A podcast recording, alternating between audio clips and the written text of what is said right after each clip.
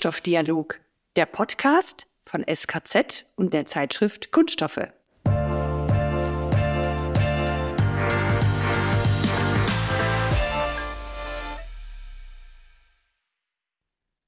Herzlich willkommen zu einer neuen Folge von Kunststoffdialog, dem Podcast von SKZ und der Zeitschrift Kunststoffe. Mit mir, Matthias Ruff und meinem Kollegen Alexander Heffner. Hallo Alex, grüße dich.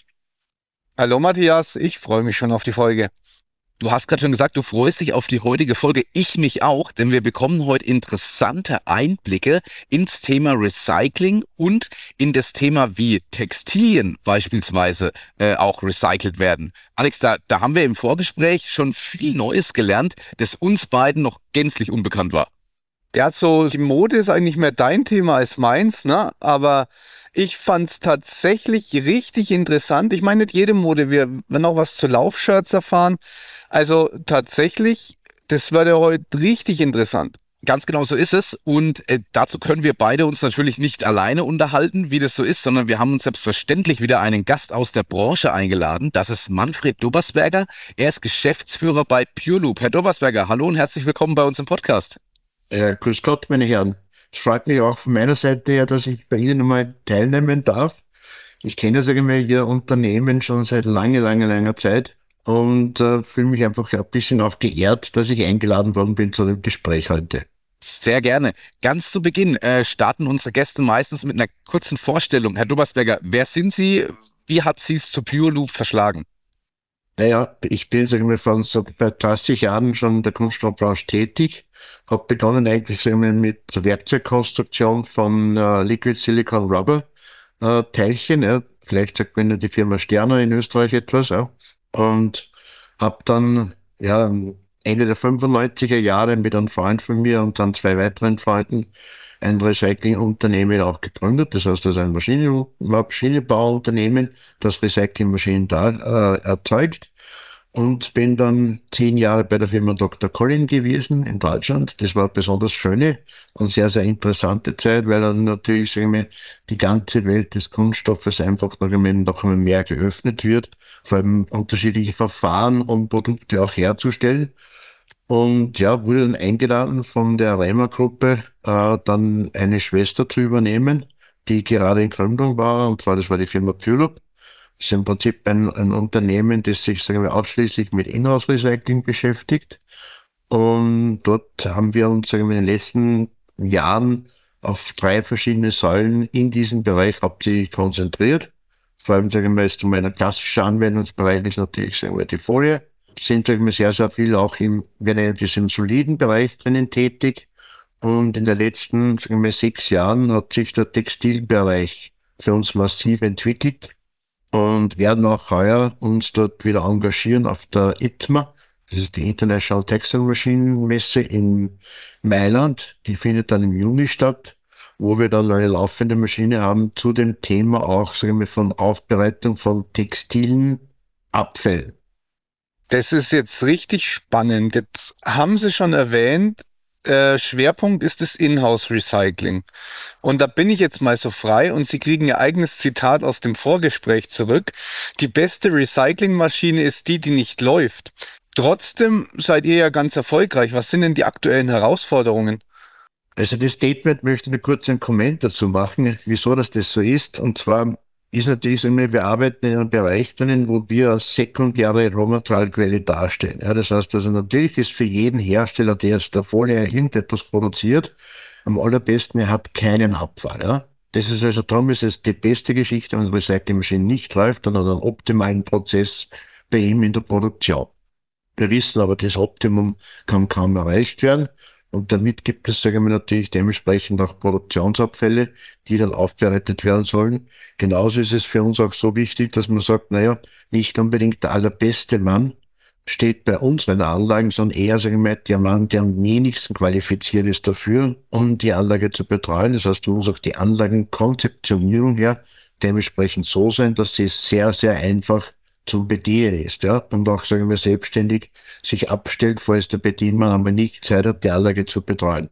Da haben wir äh, die erste Herausforderung wohl, ne? Also zwangsweise gibt es Produktionsabfälle, Aber natürlich setze ich die besten Kräfte da ein, wo die Produktion läuft, weil die will ich ja nicht. Und dann, wer noch Zeit hat, bedient eure Maschine. Korrekt. Also Okay. die, das Bedienungskonzept hat sich über die letzten Jahre natürlich etwas verändert. Und mittlerweile muss man einfach sagen, dass man jetzt eben auch den ganzen Messen wie auf der letzten K auch haben wir gezeigt, A, wie flexibel unsere Anlage ist, beziehungsweise auch wie einfach, dass sie bedienbar ist, weil jeder einzelne Kunde auf der K hat die Möglichkeit gehabt, die Maschinen zu starten, einfach mit einem einzelnen Knopfdruck, ähm, so wie beim Apple, ja, da kennt sich gleich jeder mal schnell aus, also ist einfach sehr intuitiv, die ganze Geschichte. Und man braucht nur einen Knopf drücken und die Anlage fährt selbstständig hoch. Und wenn man den Knopf wieder drückt, dann fährt die Anlage selbstständig wieder runter. Ne? Und das ist ein sehr überwachter Prozess. Also das heißt also, damit verhindere ich auch dort dementsprechend Fehlerquellen ja, in, der ganzen, in dem ganzen Ablauf da drinnen. Stichwort Märkte haben wir ganz zu Beginn schon mal angesprochen. Ähm, in welchen Märkten ist denn die Firma Pureloop äh, jetzt genau aktiv und was sind denn da so die Herausforderungen? Wie gesagt, wir haben so ein bisschen das Steckenpferd heute auf Textilien, da gehen wir dann auch danach nochmal drauf ein, aber es gibt ja noch viel mehr Märkte, wo die Firma aktiv ist. Ähm, naja, wir, sind, wenn ich jetzt geografisch betrachte, weiten wir uns, sagen wir, weiten wir uns hauptsächlich Europa und Nordamerika zu, ein bisschen mit Asien. Ja. Ähm, wieso Europa und Nordamerika ist relativ einfach, weil man dort, sagen wir, Qualität des Rekongulates, sagen wir, sehr, sehr viel Wert legt. Ja. Das heißt, dass man hohe Rückführraten hat, dass die Qualität passt, dass man, sagen wir, kaum Gels oder Vollreiben hineinbringt, kaum thermische Belastungen, geringe Veränderungen von den, von den Eigenschaften des Polymers damit hat. Ja. Und da sind auch die Leute, sagen wir, dies etwas, sagen wir, dann auch zu honorieren dafür. Ja. Das ist mal der geografische Ansatz dazu. Der zweite Ansatz ist natürlich, sagen wir, der Markt. Wie schon gesagt, wir stehen auf drei verschiedenen Bereichen. Ja. Das ist natürlich der Folienbereich. Wird halt immer, ich sage mal, herausfordernder, weil die Qualitätsansprüche immer höher werden. Ja. Wenn man sich das anschaut, eine Stretchfolie, klassische Stretchfolie, hat es mittlerweile, sagen wir, Mikrostrukturen drinnen. Ich habe sehr, sehr unterschiedliche, sagen wir, Materialien drinnen. Und ich habe bis mittlerweile halt relativ viel Metallosen oder auch teilweise Polypropylen drin. Also diese Schneckenauslegung dafür ist schon ein sehr, sehr wesentlicher Teil davon. Ja. Was wir auch jetzt mehr und mehr sehen, wir bauen gerade eine tolle Anlage für einen Kunden, die besonders ist. Und zwar wird das superkritisches CO2 in die Schmelze hinein dosiert, um geruchliche Rückstände von, von Barrierematerialien beziehungsweise auch von Bedruckungen sagen wir, inline herauszubekommen. Ja? Also das ist, sagen wir, das ist relativ eine kostengünstige, schnelle Variante davon, das zu machen. Und da haben wir es mittlerweile auch schon gesehen, dass das der Automotive-Branche interessant ist, dass teilweise auch Postconsumer für diese Technologie interessant sein können.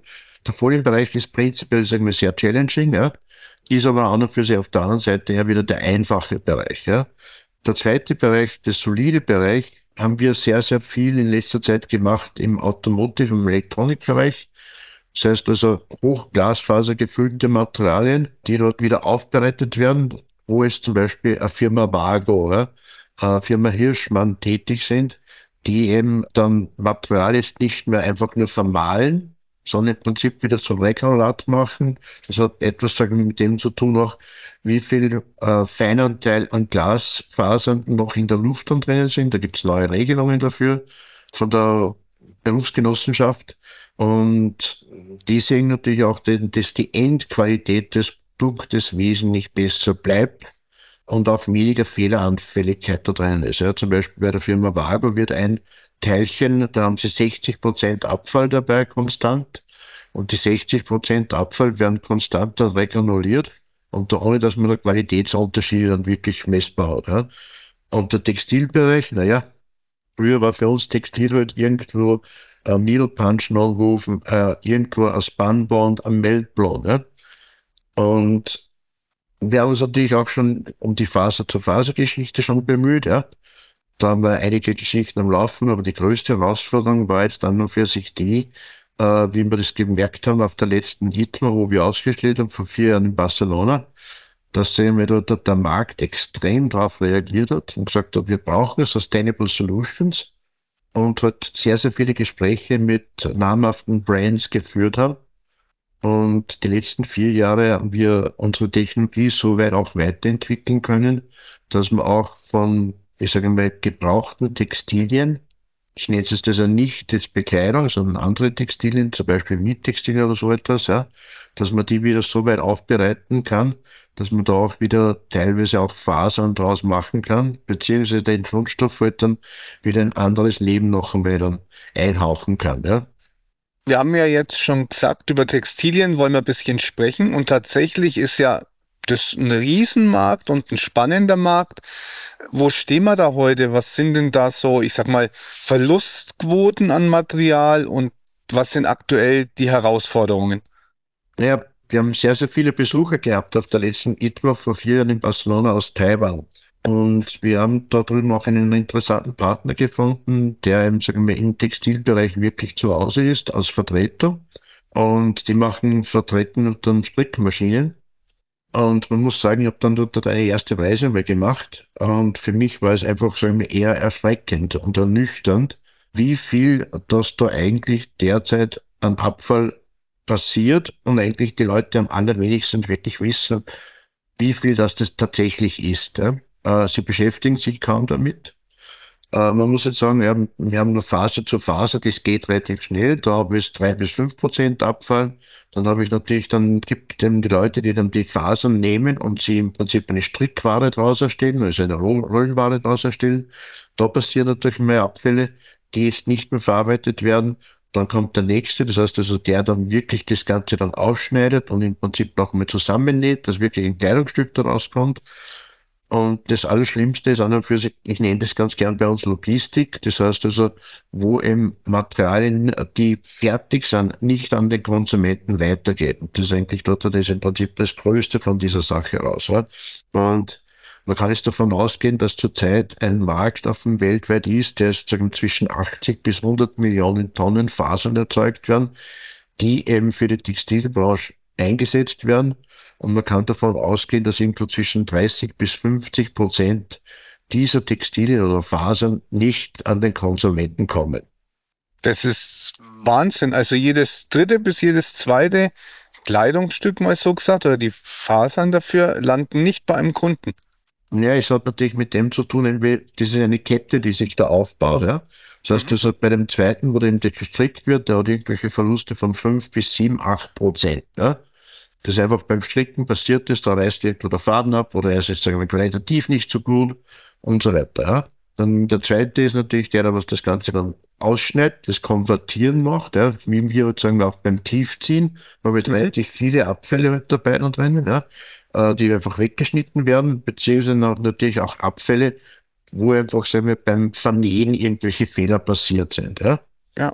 Das dann ist sagen wir, irgendwo zwischen 5 bis 15 Prozent. Ja was da an Abfällen passiert. Und dann habe ich natürlich die Logistikkette, wo ich sage, zu grün, zu blau, zu groß, zu klein, out of fashion. Ne? Und das wird halt, sagen wir, aufgrund von der Fast-Fashion-Geschichte natürlich das noch einmal viel mehr angeheizt. Ne? Und da muss man sagen, da in diesem Bereich sind 20 bis 40 Prozent drinnen. Ja? Das heißt, wenn man das Ganze aufaddiert, ja, äh, wird dann die Menge einfach schon sehr, sehr, sagen wir, erschreckend. Jetzt muss man ja so ein bisschen bedenken, wenn da ja so riesige Mengen da sind, die einmal produziert werden, aber beispielsweise nie genutzt, dann denke ich immer so ein bisschen an die generell an die Industrie, wo wir ja sehr stark auch für ähm, Design for Recycling sprechen oder ähnliches. Äh, haben Sie uns mal ein Beispiel, wo zum Beispiel ein ähm, Produktdesign mit Betrachtung auf die späteren Recyclingmöglichkeiten, also so ein Design for Recycling, vielleicht hilfreich gewesen wäre. Sie sind ja tief in der Branche drin. Ich sag mal, der, der Otto-Normalverbraucher, äh, der, der denkt ja da gar nicht vielleicht drüber nach, ob so ein Shirt wirklich sinnvoll designt ist oder auch sinnvolle Materialien eingesetzt sind. Ich glaube, das wird die größte Herausforderung schlechthin werden. Ja. Wir haben sagen wir, mit sehr, sehr vielen unterschiedlichen Brands eben gesprochen. Es war sehr, sehr spannend und sind wirklich absolute Top-Brands, ob es jetzt sagen wir Fashion, Outdoor oder Sport sind, ja, äh, die sich da dann natürlich sagen wir, damit auch auseinandersetzen. Aber sobald es natürlich in den Bereich geht, wo man sagt, ja, bitte verändert einfach einmal eine Zusammensetzung von den Textilien, ja? wie es auch zum Beispiel das Einfärben, das Bedrucken, das Vernähen ja? und so weiter zu tun hat, stoßt man relativ schnell einmal auf, auf einen gewissen Widerstand. Darum ist eben das Zeichen jetzt für uns auf der nächsten ITMA natürlich auch da hier, dass man Überzeugungsarbeit leistet für die Brands und sagt, Freunde, wenn wir da gemeinsam eben das Beispiel aus der Verpackungsindustrie hernehmen, wo wir ja schon erfolgreich, sagen wir, das D4R, Design for Recycling, schon rübergebracht haben. Wir brauchen eigentlich nur dasselbe Muster wieder hernehmen und sagen, schauen wir halt, dass wir das Ganze wieder auf ein Solo-Material runterbringen.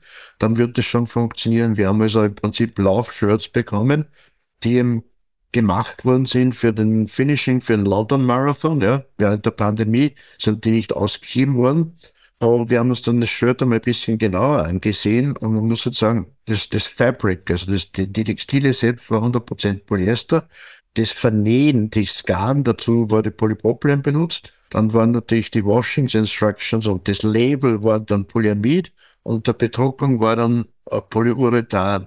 Dass das natürlich, sagen wir, einen chemischen Cocktail ja, dann entspricht von verschiedenen Polymeren und ich damit wenig daraus machen kann, ist natürlich einmal ein Thema. Aber es fängt schon teilweise viel früher an. Wir haben das Thema gehabt von einem sehr, sehr, sagen wir, Top-Fashion-Brand, ja, wo es darum gegangen ist, um Knöpfe aufzubereiten. Und bei dem Knopf oder bei den Knöpfen hat es sich darum gehandelt, dass die meistens drei unterschiedliche Werkstoffe drinnen gehabt. Ja. In einem Knopf. In einem Knopf, ja. Und da, da fragt man natürlich, wenn man sagt, naja, Freunde, seid ihr jetzt nicht böse, aber wieso macht ihr das? Ja? Dann haben wir das jetzt wirklich erklärt und gesagt, ne, in der Mitte drinnen beim Knopf ist das für die mechanische Festigkeit. Ja? Dann die Hülle rundherum ist für die Farbe, ja? damit man einfach dementsprechend die Farbe hat. Und das Außen ist dafür für die Haptik. Ja? Das heißt, dass es ganz smooth ist, wenn natürlich ja der Knopf ja hunderttausend Mal geöffnet wird ja? und geschlossen wird und damit denn das Nähgarn nicht abgenutzt wird dadurch. Ja? Also hat mich dann schon etwas verwundert. Ja? Also man merkt an und für sich, dass dann dort die Produktdesigner an und für sich sich gar keine Gedanken drüber machen und sagen, ich nehme einfach das her, was ich denke, dass das Beste ist. Aber für die Nachhaltigkeit, dass ich sage, was kann ich dann wirklich, dann kann ich damit wieder was machen? Kann ich das im Prinzip, ohne mir Gedanken zu machen, wieder in etwas rüberführen, was ich im Prinzip wieder another life habe? Ja? Weil das ja genauso unser Slogan ist, another life for plastic, because we care. Es geht ja darum, nur ein neues Leben hineinzubekommen. Ja? Und wir haben jetzt, sagen wir, eines von den ersten Projekten, wo wir auch Post-Consumer Textilien aufbereiten. Und da sind auch Workwear dabei, also das heißt Working Uniforms dabei. Und die haben dann äh, das, das Produkt auch umgestellt. Das heißt, dass die Knöpfe sind aus Polyester, die Reißverschlüsse sind aus Polyester, die Aufnäher sind aus Polyester und so weiter. Das heißt, im Prinzip kann man das als Ganze jetzt hernehmen und recyceln. Ja. Daraus sollen in der Zukunft einmal dann Boxen gespritzt werden, oder es werden schon gespritzt und raus, ja. Boxen für Home Delivery, ja, für Grocery Home Delivery. Das sind zwei große Supermarktketten, die sich damit schon auseinandersetzen und dann sagen, naja, ich will es sustainable machen, ja. Also wenn quasi die Uniformen der Angestellten die Boxen für das nach Hause liefern der Lebensmittel. Genau. Das ist eigentlich eine super Sache, ne? Und gut, dass da das Umdenken auch eingesetzt hat und man das Recycling fähig baut. Es gibt natürlich dann noch eine weitere Zielsetzung dafür, dass man natürlich irgendwann mal so weit hinkommt, dass man sagt, naja, man könnte im Prinzip ja wieder die Fasern draus machen, aus denen ich wieder dann dementsprechend meine Textilien wieder herstellen könnte. Ja. Technisch ist das im Prinzip möglich. Und das Problem spielt jetzt noch ein Faktor drin, und zwar ist das das Einfärben von den Textilien. Dann, also wir reden jetzt vom Faser zu Faser Recycling wie weit ist man da und was muss noch passieren, dass wir den Punkt erreichen? Also, dass wir wirklich aus alter Kleidung neue Kleidung machen. Also den ersten Bereich von Faser zu Faser, das heißt, wo ich wirklich einen Faserabfall da habe, dass ich wieder Fasern draus spinnen kann, der ist bei uns schon erreicht. Also wir nehmen jetzt einmal die drei großen Gruppen her, das ist Polyester mit fast 80% Marktanteil in dem Bereich, weitere 10% im Polyamid und dann noch einmal 6, 7 Prozent im Polypropylen-Bereich. Ja. Das heißt, also gerade Polyester, da haben wir über die letzten Jahre unsere eigene Technologie dafür entwickelt, dass man im Prinzip die Fasern so aufbereiten kann, dass sie zu 100 Prozent wieder verspinnbar sind. Das heißt, die nicht nur dazu mischen, sondern im Prinzip kann ich jetzt aus einer hundertprozentigen Recyclingfaser wieder Faser draus machen. Ja? Beim Polyamid ist eigentlich auch da für den Textilbereich, muss man einfach sagen, es sind sehr, sehr feine Garne. Ja? Das mit ganz kleinen Durchmessungen, da ist die Filtration und der sensible Umgang damit, sagen wir, ein wesentliches Thema. Wir haben da auch dementsprechend, sagen wir, Referenzen, äh, die werden auch dann publiziert werden auf der ETMA, äh, wo wir dann eben das auch darstellen können, dass die Circularity da auch funktioniert. Beim Polypropylen äh, ist natürlich, sagen wir, ein bisschen anderes Thema, da Polypropylen relativ wir, stark abbaut bei der Verspinnung, also verliere relativ viel an Viskosität, kann ich nur bedingt dann was dazuführen. Oder sagen wir zum Beispiel in einer, in einer Kurzfaser hineingehen, da kann ich es auch mit 100 Prozent machen. Ja? Also da gibt es verschiedenste Ansätze dazu, Faser zu Faser. Von Post-Consumer ist sagen wir, ein von den wesentlichen Bereichen ist natürlich das, wie ist es gesammelt? Und da konzentrieren wir uns zuerst einmal auf kontrollierte Umläufe. Ja? Was verstehe ich unter kontrollierter Umläufe? Zum Beispiel sind Miettextilien, ja? wie zum Beispiel jetzt äh, für Hotel, wo ist ein Tischtuch oder so etwas. Ja? Das heißt, da habe ich einen geschlossenen Kreislauf, da kann ich kontrollieren, teilweise werden auch PIT-Chips hineingesetzt dafür, damit ich weiß, wie oft das, das gemacht wird. Und man sagen wir, zu beschädigt, zu fleckig oder sonst irgendwas an, werden es ausgeschieden. Da habe ich relativ eine gute, saubere Single-Source-Geschichte schon. Ja? Da habe ich eine Kontrolle davon. Dies lässt sich auch wieder zu Fasern schon verarbeiten. Das sind zwar Kurzfasern, aber es lässt sich verarbeiten zu Fasern. Und bei, sagen wir, ich nenne es mal nicht weißer Ware, aber das Thema von einem sogenannten Chemical Dyeing. Das heißt, das wird dann nicht mehr, die Stoffe werden nicht mit Pigmenten, so wie wir es kennen, mit Masterbatch ein Großteil eingeführt, sondern sie werden im Prinzip über einen, einen chemischen Prozess werden dann, sagen wir, die Fasern eingefärbt. Und da liegt noch viel Arbeit vor uns, äh, weil dieses, man nennt es auch Dye-Stuff, ja, thermisch äh, zu wenig stabil ist und im Prinzip die feine Filtration, die man braucht, um ein spinnbares Garn herauszustellen, sagen wir, lasst es nicht darstellen, weil es im Prinzip Agglomerate bildet, die man dann den Filter relativ schnell da schließen. Heißt also, es sind die Ideen dahinter und der Gedanke ist super gut, sehr ambitioniert, aber es hakt gerade im Moment doch noch an der einen oder anderen Herausforderung einfach. Es, ich sage mal, es ist eben, wie gesagt, wir müssen ja mit den Brands sprechen. Ja, die Brands ja. sind dort die wesentlichen Beeinflusser davon. Ja. Sie produzieren nichts, aber sie haben im Prinzip, sagen wir, haben natürlich den Hebel, um, sagen wir, die Produzenten da dorthin zu bekommen, wo man es hinmachen möchte. Ja. Und Produzenten ist es egal, ob er jetzt das, sagen wir, so einfärbt oder so einfärbt. Ja. Aber am Ende des Tages ist einfach wichtig, dass die Brands einfach eine gewisse Awareness bekommen dafür. Ja zu sagen, na, was könnte ich denn tatsächlich tun? Wäre das jetzt für mich ein zusätzlicher finanzieller Aufwand? Habe ich da irgendwie qualitative Aufwände damit in Verbindung und so weiter? Natürlich ist eine Herausforderung auch, weil wir halt sehr, sehr viele, auch im Active äh, Sports dann, sehr viel Elastananteil drin haben. Da haben wir über die letzten vier Jahre mit Ersatzwerkstoffen herumhantiert, wo man eben Mischkunststoffe dann gehabt hat, also 30 Prozent Elastan, 70 Prozent, sagen wir dann Polyamid oder Polyester. Das lässt sich auch mittlerweile schon so weit verarbeiten, dass man ein Spritzguss, also zum Beispiel einen Brillenrahmen oder irgendwas anderes draus machen kann. Ja. Also da gibt's auch schon die Anzeichen dafür in dem Bereich. Ja. Wenn ich jetzt mal nochmal so einen Blick rüberschweifen lasse auf die Uhr und ich möchte eigentlich noch gar nicht zur letzten Frage kommen, weil das Thema ist super spannend und ich glaube, wir hätten da noch einiges mehr noch zu besprechen. Tatsächlich haben wir Blick auf die Zeit. Herr Dubersberger, wo geht denn jetzt in Zukunft die Reise hin für PureLoop und auch für die Branche generell? Ich denke und ich hoffe, dass wir da natürlich auf das richtige Pferdewissen gesetzt haben. Ja. Ähm, es zeichnet sich derartig schon ab, ja, dass die Gesetzgebung natürlich in Europa hat einen gewissen Einfluss in dem Bereich drinnen. Ja, das wird im Prinzip ein eigener Markt werden, wo man textile Aufbereitung hat. Ja, der ist nicht irgendwie vergleichbar mit den klassischen Bottle-to-Bottle-Anwendungen oder irgendwo DSD-Materialien oder sonst irgendwas, sondern es wird ein ganz eigener Bereich werden. Man sieht einfach, sagen wir, dass die, das Sorting und Classifying mehr und mehr schon besser wird. Ja. Das heißt, wir haben dann auch schon wirkliche, ich sage mal, tatsächliche Post-Consumer-Materialien da gehabt, wo halt jedes einzelne Stück anders ist, ja. aber das ganze, genau, ganze über Nahinfrarot als Scanner drüber gefahren worden ist und da ein Großteil von Polyester drin ist. Ja. Das heißt, das wird immer besser werden. Ja. Das heißt, die Qualität des Sortierens wird immer besser werden. Und vor allem, sagen wir, ja, möchten sich natürlich die ganzen äh, Brands immer mehr natürlich auch das Nachhaltigkeitsschild umhängen und sind auch gezwungen, da diesbezüglich etwas zu tun.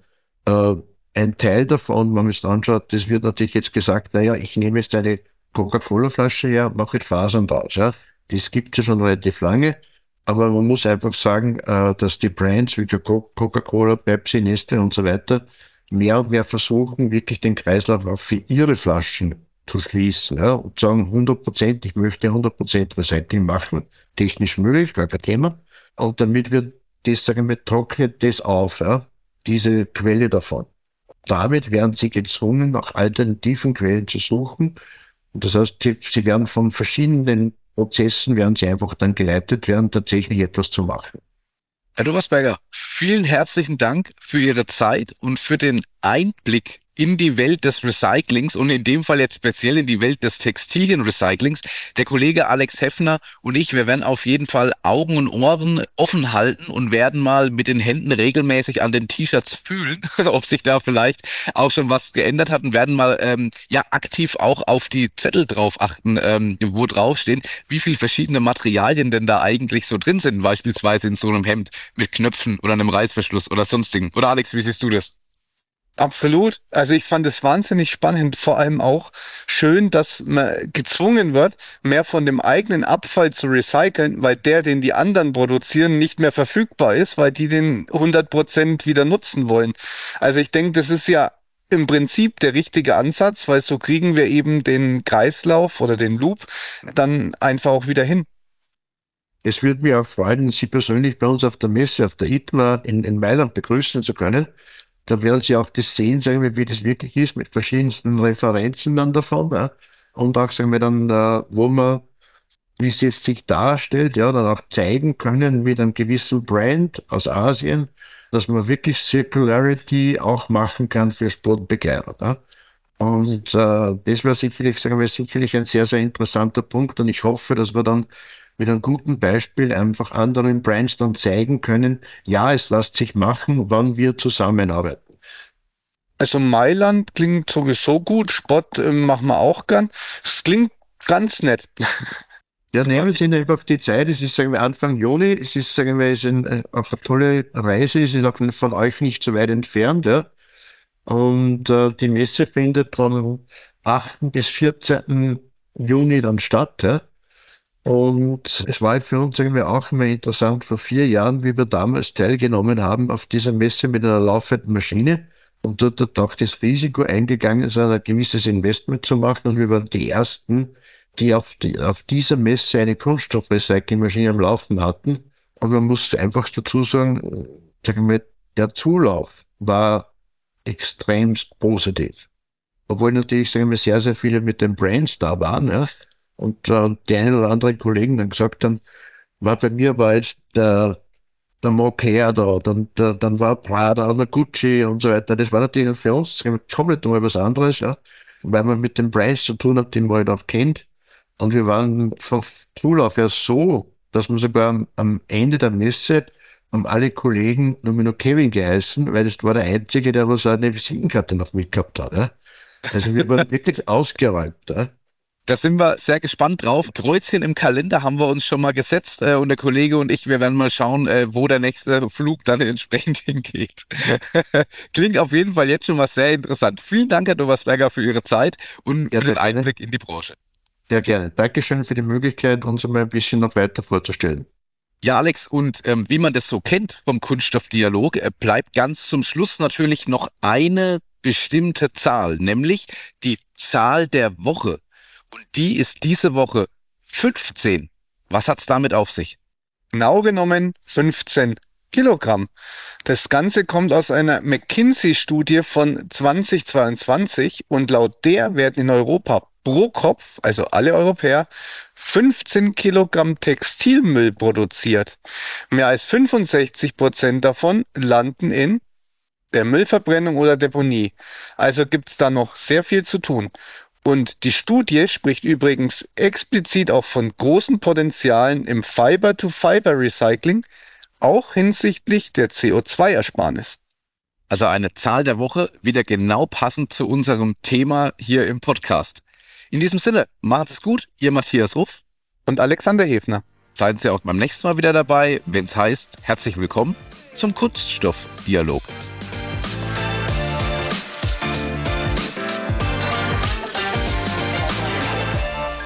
Kunststoffdialog, der Podcast von SKZ und der Zeitschrift Kunststoffe.